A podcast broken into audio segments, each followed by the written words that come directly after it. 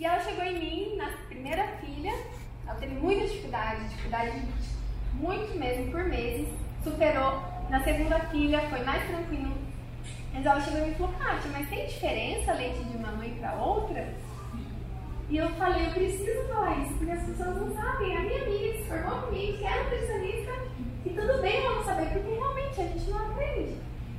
Aí eu falei, sim, tem muita diferença, sabe por quê? Porque o seu leite é específico para o seu bebê. Então, se aquele bebê nasce com baixa concentração de ferro, aquela mãe tem um leite melhor em ferro.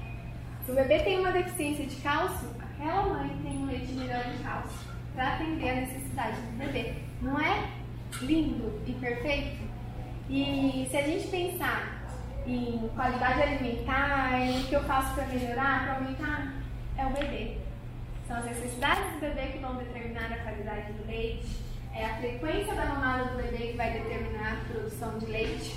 Kátia, e a alimentação da mãe também, né? A gente, eu acho que já é aqui. Então, assim, é importante se alimentar bem? Sim, para todos. Mas não é a alimentação materna que vai determinar a qualidade do leite. Então, mesmo que aquela mãe não se alimente bem, o leite continua sendo importante, continua sendo completo. Por exemplo, tem um estudo na Etiópia, esse estudo ele é muito antigo, mas ele é muito atual no, no, no, nos relatos. Lá predomina a subnutrição.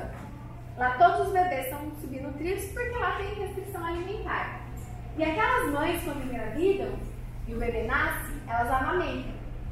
E os bebês só apresentam a subnutrição, que é o quadro característico quando eles saem do peito. Então, se até aquelas mães que não têm alimento conseguem nutrir seu bebê, imagine a gente. né? Então, não tem.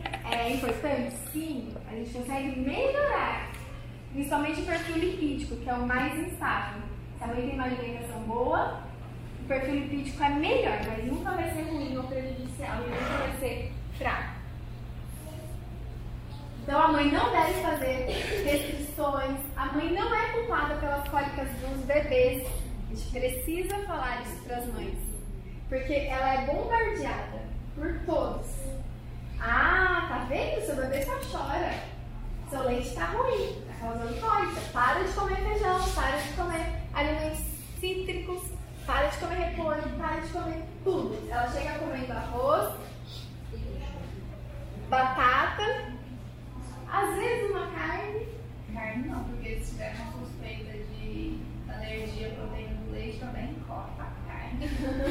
Só E aí a gente liberta essa mãe e fala que ela não é culpada pelas cólicas dos bebês. Os bebês vão ter cólicas, independente se a mãe estiver amamentando ou não, porque a imaturidade fisiológica é a adaptação, é a maturação. E elas duram em torno do até o terceiro mês de vida do bebê. Uns mais, outros menos, outros não têm, mas muitos têm. Então isso não, não é um fator determinante. A alimentação não deve ser restrita, pelo contrário, deve ser encorajada a ser diversificada. E aí, desmistificar tudo que circunda a amamentação, porque a amamentação já não, muitas vezes, não é leve. Imagine se a gente ainda compala pela cólica, pela dor, pelo desconforto do bebê. O que realmente deve ser evitado, de acordo com as recomendações oficiais, é o consumo de álcool, porque tem a transferência para o bebê. Alguns medicamentos, não são todos, então é importante a mãe que quer continuar amamentando, se por algum motivo necessitar de uma intervenção medicamentosa, falar para esse profissional qual é o compatível com a amamentação. Tem um similar? Tem um substituto? E o excesso de cafeína, o excesso. Se ela ama o cafezinho, ela pode tomar uma xicrinha. Não pode tomar o cafezinho, tomar Coca-Cola, comer chocolate, tomar chá escuro. O excesso de cafeína pode ter ligação direta no sistema nervoso central do bebê. Mas é o excesso. Se ela já não toma, também não tem por que indicar o café para essa mãe ou outro alimento. Até uma dúvida, você falou assim, evitar, né? Em relação ao álcool, que eu já recebi pacientes com recomendação que podia